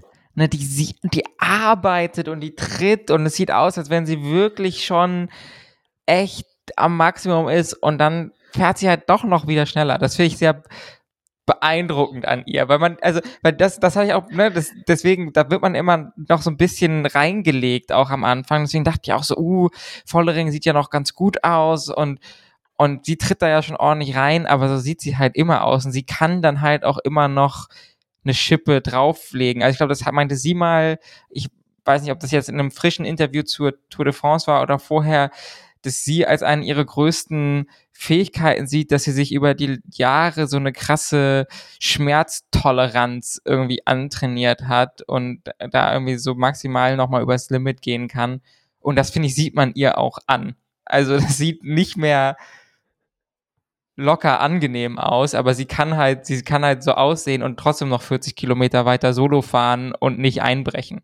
Das finde ich immer noch so eine krasse Annemiek van Fleuten Qualität irgendwie. Vielleicht sie ist ja einfach zu viel mit Mollemann trainiert. das auch. Ähm, aber sie ist ja auch einfach eine sehr gute Zeitfahrerin. Ähm, sie hat ja auch das olympische Zeitfahren gewonnen, was ja auch ein sehr bergiger Kurs war. Ähm, bei den Männern hat den äh, Primoz Roglic gewonnen, nur um sowas mal als Vergleich zu sehen. Also so eine Solo-Attacke über Berge ist halt auch einfach was, was Annemiek van Fleuten sehr gut kann.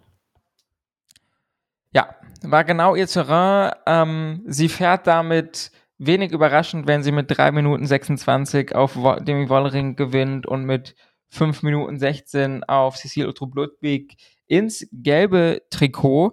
Ähm, vielleicht können wir noch ganz kurz um den GC-Fight dahinter sprechen. Gerade schon kurz erwähnt, Wollering, dann Ludwig, dann Labu, dann Niverdoma und dann Persico sowie Longoborghini kamen ins Ziel.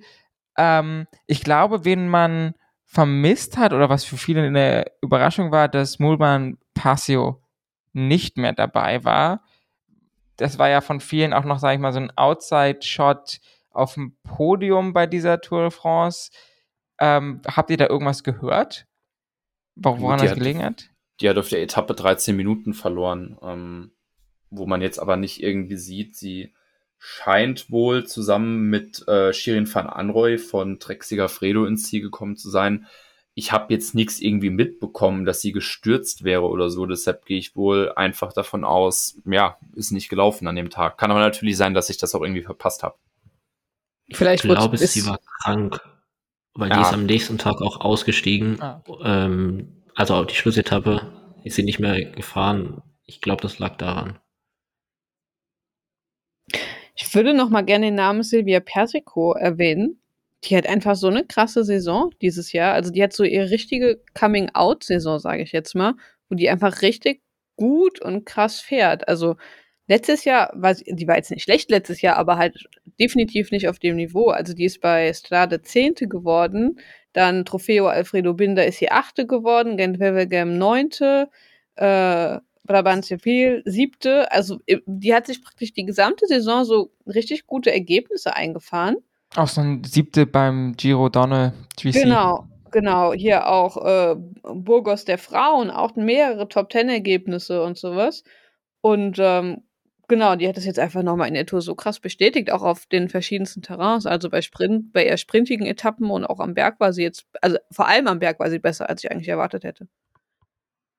Und was mich persönlich auch sehr gefreut hat, ist, ähm, Kasia Novadoma hat besser oder war auf der Etappe und dann können wir über die Etappe morgen, haha, äh, über die nächste Etappe auch nochmal ähm, drüber sprechen, war, ist ja eigentlich eher klassische Puncheurin oder zumindest habe ich sie so ein bisschen eher so gesehen und dachte, vielleicht hat sie an den längeren Anstiegen krassere Probleme und ist da jetzt aber quasi sozusagen mit der zweiten, dritten Spitzengruppe ins Ziel gekommen, also mit den Leuten, die ums Podium dann im Endeffekt noch äh, mitfahren. Das fand ich auch irgendwie, hat mich gefreut, weil sie ja auch echt viel Zweite oder Dritte geworden ist ähm, diese Saison. Und auch wenn es jetzt nicht für einen Etappensieg gereicht hat, war das schon eine, eine gute Leistung. Und ich, ja, ich finde sie irgendwie auch sehr sympathisch und das hat mich auf der Etappe noch gefreut. Ähm, noch eine Frage, die wieder hypothetisch ist. Glaubt ihr, wir haben ja gerade schon gesagt, ähm, Cavalli war ausgestiegen ähm, für FDJ, die ja mit Sissi Utrup Ludwig als Co-Leaderin in das Rennen gegangen ist. Ähm, glaubt ihr, die hätte nochmal ähm, Annemiek van Vleuten anders challengen können oder? Oh, ich denke, na, ich meine, sagen wir es mal so, die Rennen, die sie gewonnen hatte, sind ja auch nochmal eher so in diese punchy-Richtung. Also wenn wir jetzt dann halt zum Beispiel sagen, so Amstel Gold, ähm, aber sie ist halt auch, weißt du, beim Giro Donne ist sie Zweite geworden.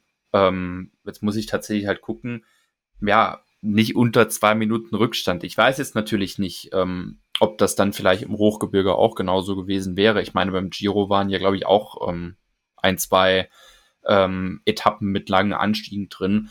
Ich denke schon, aber es ist halt natürlich auch gerade nochmal wie bei so einer Tour ähm, auch nochmal sehr stark tagesabhängig. Ich hätte es halt vielleicht sehr interessant gefunden, wenn du jetzt siehst, wie stark Utrup Ludwig eigentlich war, wenn du sie dann noch als Helferin für Cavalli dabei hättest ähm, hätten die beiden vielleicht schon noch was anstellen können. Es hätte wahrscheinlich noch mal eine andere Nuance in diesen GC-Fight reinbringen können.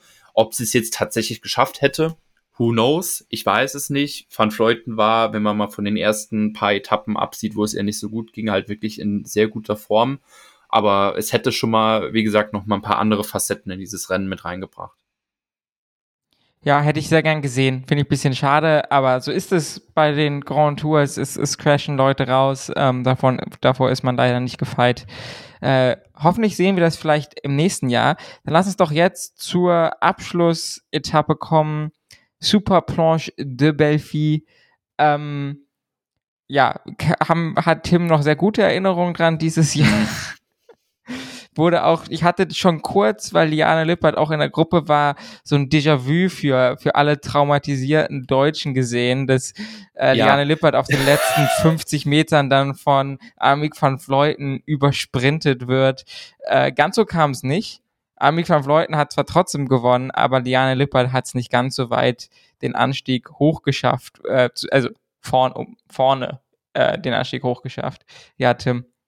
Ähm, ich, da können wir halt erstmal, ähm, natürlich, ich hatte tatsächlich, äh, als, als Lippert den Tag vorher im Gruppetto war, hatte ich schon so ein bisschen das Gefühl, okay, ja, ähm, die geht jetzt noch am letzten Tag auf Etappensieg. Dann war sie in der Gruppe, dann ist äh, in mir schon nochmal der innere Florian Nass rausgekommen. Ähm, übrigens Grüße an Florian Nass, der hat ein paar sehr, sehr coole Takes gedroppt während dieser, äh, während dieser Tour de France Femme.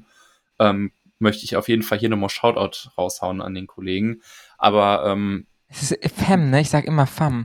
Naja, ja, egal, es, sorry. ich glaube, es wird, es wird Femme Ja. im Französischen ausgesprochen. So, das ist das, was ich mir aus meinen fünf Jahren Französisch in der Schule noch gemerkt habe. Aber ähm, wieso hasst das Frauenpeloton eigentlich Ausreißergruppen so sehr? Würde mich mal interessieren. Die mobben jede, auf jeder Etappe in dieser Tour wurde die, Aus, wurde die Ausreißergruppe richtig gemobbt. Das hat angefangen auf der ersten Etappe, als die Fahrerin, ich glaube von Akea war es, ich weiß leider nicht mehr, wer es war, wirklich da am langen Arm verhungern lassen haben.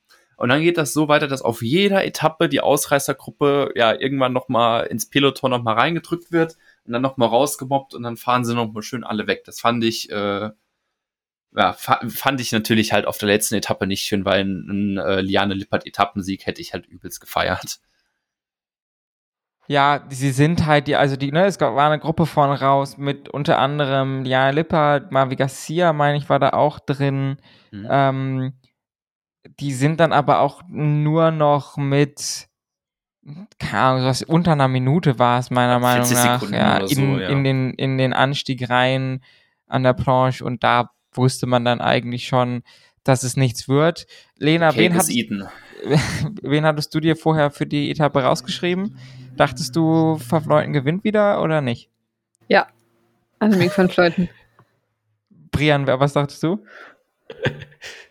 Ja, Ja, guck mal, hier ist die Radsport-Expertise versammelt, genau, weil Annika Leutner hat gewonnen. Guck mal, das wollte ich eigentlich, guck mal, Leute, also wenn uns hier nochmal jemand sagt, wir wüssten nicht, was wir tun.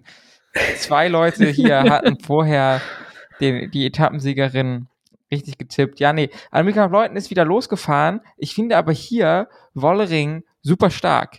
Ne? Also Annika Leutner ist äh, bei, glaube ich, ja, auch wieder relativ früh, weil das macht sie halt, ne? Fährt halt relativ früh los und hatte dann relativ schnell so 15 Sekunden, wo es noch ja vier, viereinhalb Kilometer zum Ziel waren. Und das konnte dann, also in der Vollering hat nur noch 15 Sekunden verloren ähm, auf dem letzten Teil. Und das fand ich dann äh, doch sehr stark. Ähm, dahinter war es interessant, weil der Mhm. Kampf ums Podium noch relativ eng war oder auf jeden Fall sich noch hätten Unterschiede ergeben können. Und ich glaube, deswegen ist davor auch Canyon SRAM ein bisschen Position gefahren. Das hatten sich relativ viele Leute gefragt. Ähm, und ich glaube aber, Canyon SRAM ist da Position gefahren für Kasia Novedoma, die eben ihren Podiumsplatz, auf dem sie war, verteidigen wollte. Ja, Tim. Ja, es war halt wirklich so ein bisschen, ich meine, ähm, wenn du dir nochmal das GC nach der siebten Etappe anguckst, dann war halt schon klar, okay, Van Vleuten ist vorne raus. Ähm, Wollering hat auch eigentlich einen ziemlich sicheren Abstand. Und dann Nevia Doma war 50 oder 49 Sekunden dann, glaube ich, vor Labu, wo man dann auch denken könnte, okay, da kann am letzten Anstieg noch was passieren, aber dann gerade so diese Plätze 4, 5, 6, 7. Also wenn du quasi noch von Nivea Dommer auf der 3 bis zu äh, Silvia Persico auf der 6 halt noch äh, schaust, wo sich halt noch einiges drum hätte ähm, ändern können. Und das war dann halt auch so tatsächlich auf dem letzten Anstieg auf der Planche hattest du Van Fleuten vorne, Wollering halt so auf Sicherheitsabstand hinten dran. Und dann waren aber genau diese Fahrerinnen dann eigentlich zusammen, wo du dann halt wirklich gemerkt hast, okay, die wissen, nach vorne geht nicht mehr viel, Podium wird wahrscheinlich auch nichts mehr, weil äh, Nevia Dommer halt zu dem Zeitpunkt immer noch stark ausgesehen hat oder zumindest halt so, dass sie nicht rausfährt. Aber halt quasi so um die, um die Holzklasse hinten dran gab es dann halt doch schon noch einen ordentlichen Fight. Auf jeden Fall. Ich fand Lena. lustig, dass SD Works sich mitten in der Etappe entschieden hatte, oh, wir greifen Annemiek van Fleuten doch an. Ah, das war das, oh Gott, ey, das war ja das ganze Drama. Ich, mein, das habe ich ja schon wieder vergessen, da müssen wir unbedingt noch drüber reden. Annemiek van Fleuten wechselt viermal das Bein. viermal und zwar auch mit dem, das war wirklich so krass, wo man wirklich sagen, okay, da ist die Überlegenheit jetzt nochmal so sichtbar, weil also es fing an, dass sie, ähm, ich glaube, in oder nach einer Abfahrt ein Mechanical hatte ähm, und dann auf das Fahrrad ihrer Teamkollegin gewechselt ist. Ja. Ähm, da war sie dann schon relativ weit hinten und hatte, da hatte sie ein bisschen Glück. Das war nämlich ähm, kurz vor dem ähm, äh, Ballon d'Alsac, ähm, der sozusagen der ja? Das heißt Ballon d'Alsace. Das ist das Elsass. Das Alsace kommt von Elsass, Kollege. Ja, das wird rausgeschnitten jetzt. Nein, Spaß. Äh, wir sind für eure. Wir waren am Ballsack, wolltest du wahrscheinlich sagen, ne? Das, Tim, hast du jetzt gesagt. Leg mir hier keine Wörter in den Mund. Ähm, ja, Ich glaub, der- Französisch der Nachhilfe wäre wichtig steht, für äh, uns der- auf jeden Fall. In Der Zukunft. Episodentitel steht damit, glaube ich, fest. Ey. Nee, der Episodentitel ist Rückschau Tour de France FAM 2022. Ja, SEO müssen wir im Sinn haben. Ne? Okay, auf jeden Fall kam dann ein Berg. Und das war ihr Glück, Oh weil sie ein hatte, Berg. sie hatte Oh. nur, sie hatte nur noch zwei Teamkolleginnen, die relativ schnell verraucht waren und vorne haben sie auf jeden Fall ordentlich Tempo gemacht, als sie gemerkt haben, Amit van Vleuten ist nicht mehr da. Äh, und dann ist sie aber am Berg einfach wieder rangefahren. Das war, so, das war so krank. Also wirklich, sie war richtig weit hinten. Äh, Gefühlt das halbe Eine Minute Peloton war sie ja. Ja, das ge- gefühlt das halbe Peloton war vor ihr, wirklich. Und dann kommt halt dieser Berg und das sieht halt, also das, das sieht halt aus wie im Film oder oder wie im Computerspiel oder was weiß ich. Ich spiele doch alle Pro Cycling Manager. Ich habe das also, ich habe, ich, ich spiele das ja nicht, aber wirklich, die fährt da dran vorbei, easy peasy, überholt die Fahrerin und die und da noch die Gruppe und da und hier und wupp, wupp, wupp. Und dann nochmal ein Radwechsel. Ja, genau, und dann-. Dann wechselt sie von dem Rad ihrer Teamkollegin auf das gelbe Rad von Canyon, was sie aber nicht gefahren ist, weil aus Gründen wie auch Doch, immer. die ist das, die ist das 40 Kilometer, als nicht übertragen wurde, gefahren. Ich dachte nur in der Neutral Zone 400 Meter und dann ist sie umgestiegen. Das, aber egal. Das ist Sie so ist das geil. nicht zum Start der Etappe gefahren. Also nicht Aber- wirklich. Aber sie ist es auf jeden Fall gefahren, als nicht übertragen wurde. Und auch nicht zu wenig. Ein Okay. bisschen ist sie es gefahren. Also, Ich hatte es also anders ich, in Erinnerung, dass sie kurz am Morgen drauf rumgerollt ist und dann entschieden hat, doch wieder auf das Schwarze zu wechseln, was sie am Tag davor hatte. ich, ich hau mich auch nicht darauf fest. Ich, vielleicht rede ich Egal- auch nur Quatsch. Ich Also hatte gedacht, Fall sie sei ist- 40. War Egal. das auf dem Auto, ne? Es war auf dem Ja. Auto als ihr Ersatzrad, das war das gelbe Rad, dann ist sie auf das gelbe Rad gewechselt, ähm, fand das aber auch nicht so geil und da hat dieser mit am Berg nochmal entschieden, ja, ich steige jetzt nochmal ab, wechsel ganz entspannt auf mein repariertes ursprüngliches Mechanical-Rad, was eben dieses schwarze Canyon mit den gelben Decals und dem gelben Lenkerband war und ist dann nochmal rangefahren. Ähm, also ja, und das muss richtig Kraft gekostet haben. Das muss wirklich, viel, also ne, weil sie wirklich da sowohl äh, in dem Valley als auch am Berg richtig Gas gegeben hat. So, das war, das war a sehr entertaining, aber auch noch mal so eine absurde Demonstration von Power. Und äh, Brian, da würde mich jetzt wirklich mal dein Standpunkt dazu interessieren. Was sagst du dazu, vorne Tempo zu fahren, während hinten die Race-Leaderin auf der letzten Etappe äh, Mechanical hatte? Bist du da Team Traditionalismus und sagst, das geht überhaupt nicht und unwritten rules und da wird gewartet oder bist du da Team, ich will ein spannendes Rennen sehen, dreht richtig rein? Also, wenn es um Stürze geht, dann bin ich auf jeden Fall hier Team Traditional, dass man dann nicht attackieren sollte. Bei Defekten tue ich mir so ein bisschen schwer. Also wenn wir jetzt so von so, keine Ahnung, Schotter, Kopfsteinpflaster, Etappen reden, wo man vielleicht auch durch Eigenverschulden so ein bisschen Platten bekommen kann, dann finde ich es eigentlich okay, wenn man dann attackiert, weil das Rennen das halt sowieso dann so hergibt. Ob das jetzt auf so Bergetappen sein muss, weiß ich nicht. Es, ist- es ist halt auch einfach ein ziemlich schlechtes Bild, wirft es dann halt auch auf die Teams, weil dann regen sich halt einfach zwei Drittel der restlichen Teams auf darüber, dass es passiert. Letztendlich hat es halt keine Auswirkungen. Es war auch lustig, wie dann von Fleuten einfach, als im Feld ist, einfach wieder ganz nach vorne fährt und diese einfach anguckt. ja, das hat, da hat das hat jetzt äh, so nach dem Motto, das hat jetzt auch nichts gebracht. Das hätte ihr euch auch sparen können, ja, aber sonst, äh, Das ist der neue The Look, wie sonst wie vorher bei Armstrong und Ulle.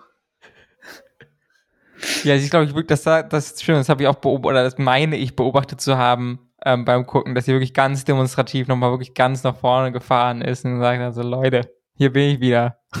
Was, was sollte das jetzt eigentlich? Ähm, ja, Lena, hast du dazu eine Meinung?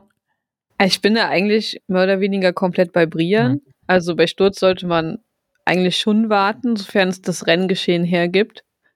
Ähm, bei so Schotter, das ist die, also bei Schotter und bei Pavé, das liegt ja in der Natur der Sache, also dass, dass man in diesen Rennabschnitten irgendwo einen Platten bekommt. Also wir können es ja auch mit der, mit der Männer-Etappe irgendwo vergleichen. Da hatte ja dann auch Jonas irgendwann seinen Platten und da wurde ja auch nicht gewartet.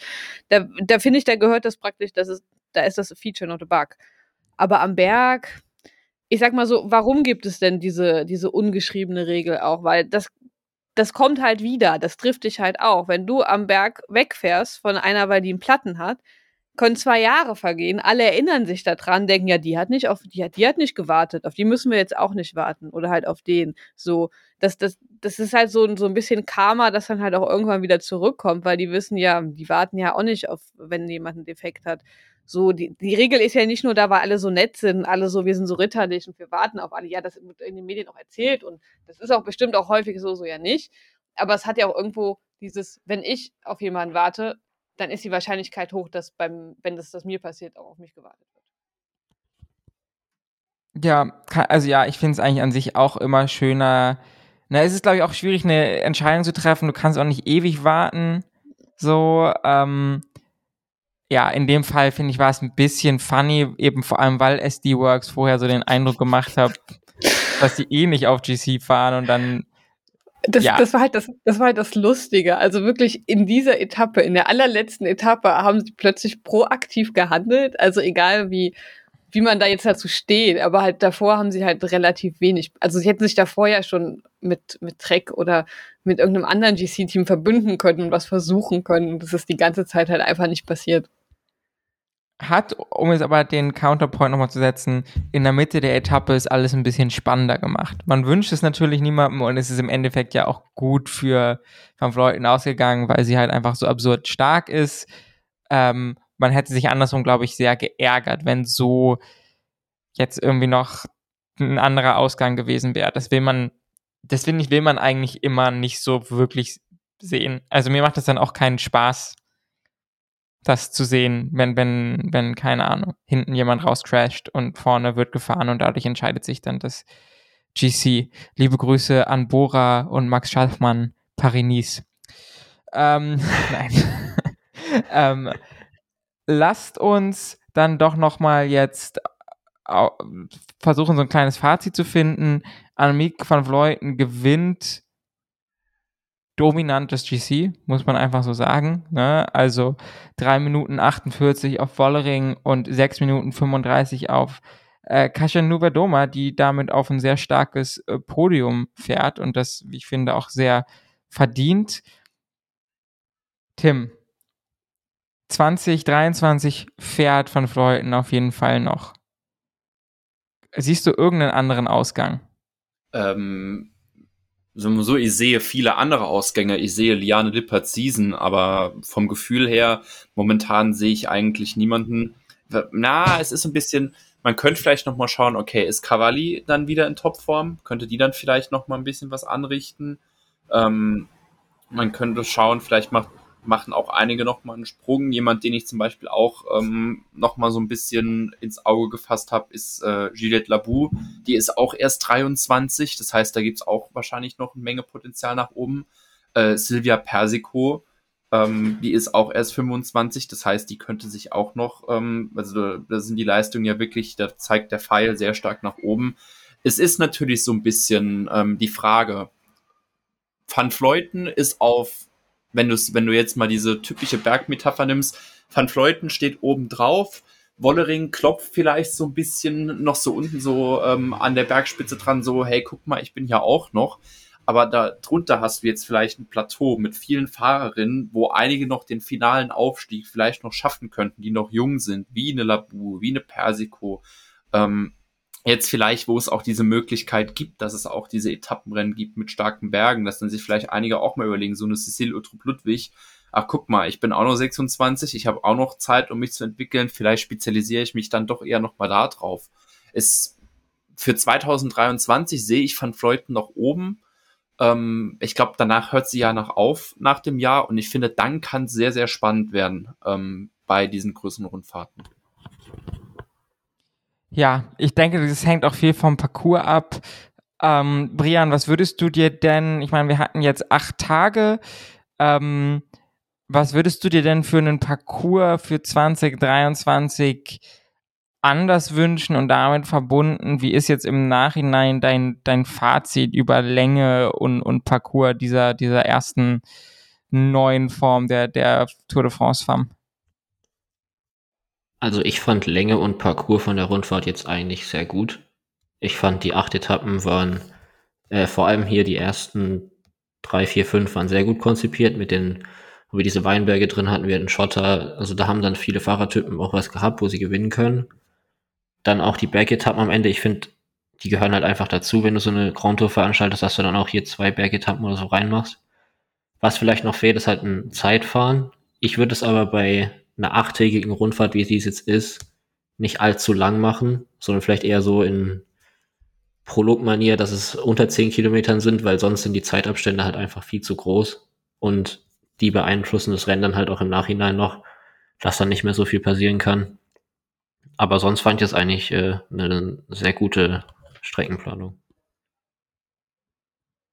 Ich finde, was jetzt halt noch ähm, das Gute ist, sie haben sich jetzt bei dieser Streckenplanung so auf eine Region von Frankreich konzentriert. Du bist quasi von der Ile-de-France losgefahren, bisschen durch den Norden durch und dann die Vogesen rein. Dir bleibt aber jetzt vielleicht so für die nächsten zwei, drei Jahre, wenn du sagst, okay, wir wollen von der Länge her beim gleichen Rennen, äh, bei der gleichen Rennlänge bleiben, bleibt dir noch so viel Frankreich quasi übrig. Du kannst jetzt zum Beispiel schauen, okay, starten wir die äh, nächste Tour dann vielleicht irgendwo eher so im südlich-östlichen Teil, vielleicht fahren sie in Nizza los und dann endet die, die nächste Tour äh, vielleicht dann zum Beispiel in Alpe d'Huez oder ähm, vielleicht machst du es dann doch eher, dass du zum Beispiel in Bordeaux losfährst und dann gehört es auf auf Mont Ventoux.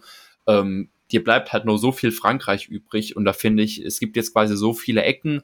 Ja, die haben jetzt die äh, Super Blanche de Belleville abgedeckt und halt so ein bisschen so diese, die Vogesen und Nordfrankreich, aber dir bleibt halt wirklich nur so viel Land übrig, wo du halt auch dann so eine Tour komplett anders gestalten kannst.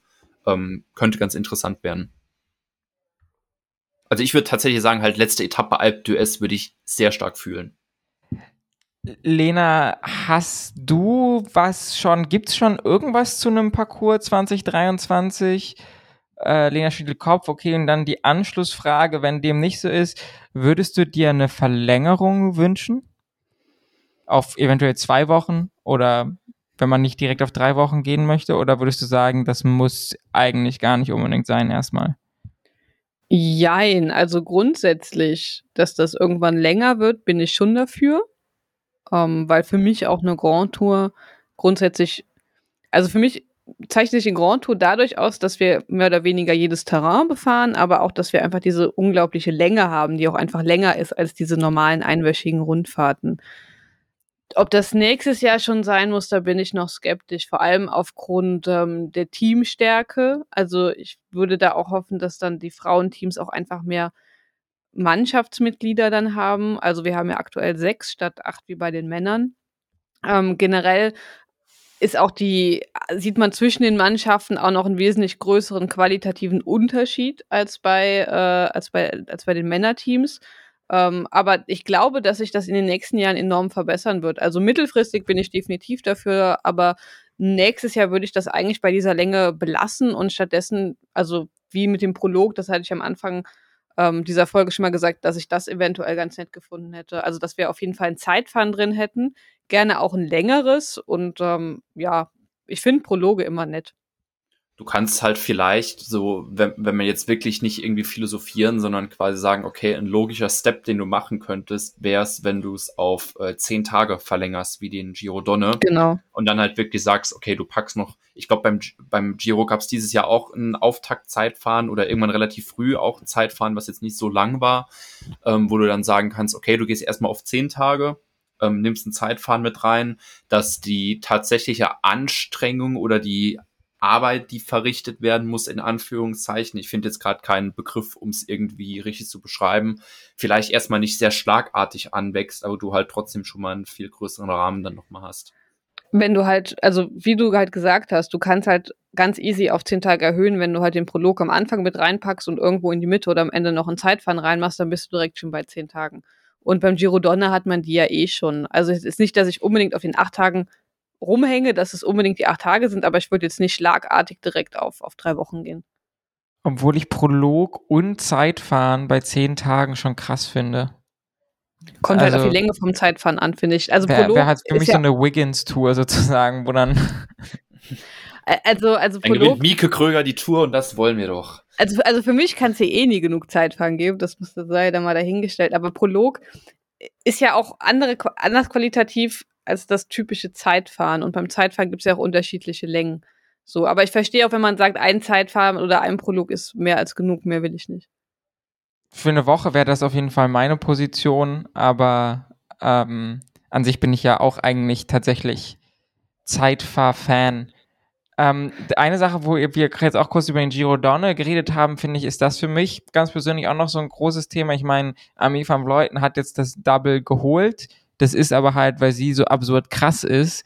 Die sind, wenn man das sich mal überlegt, so nah aneinander, ne? Giro Donne, ähm, und, und, und, und da waren jetzt was, zweieinhalb, drei Wochen nur zwischen, zwischen Ende Giro Donne und, und ähm, äh, ja, Tour de France.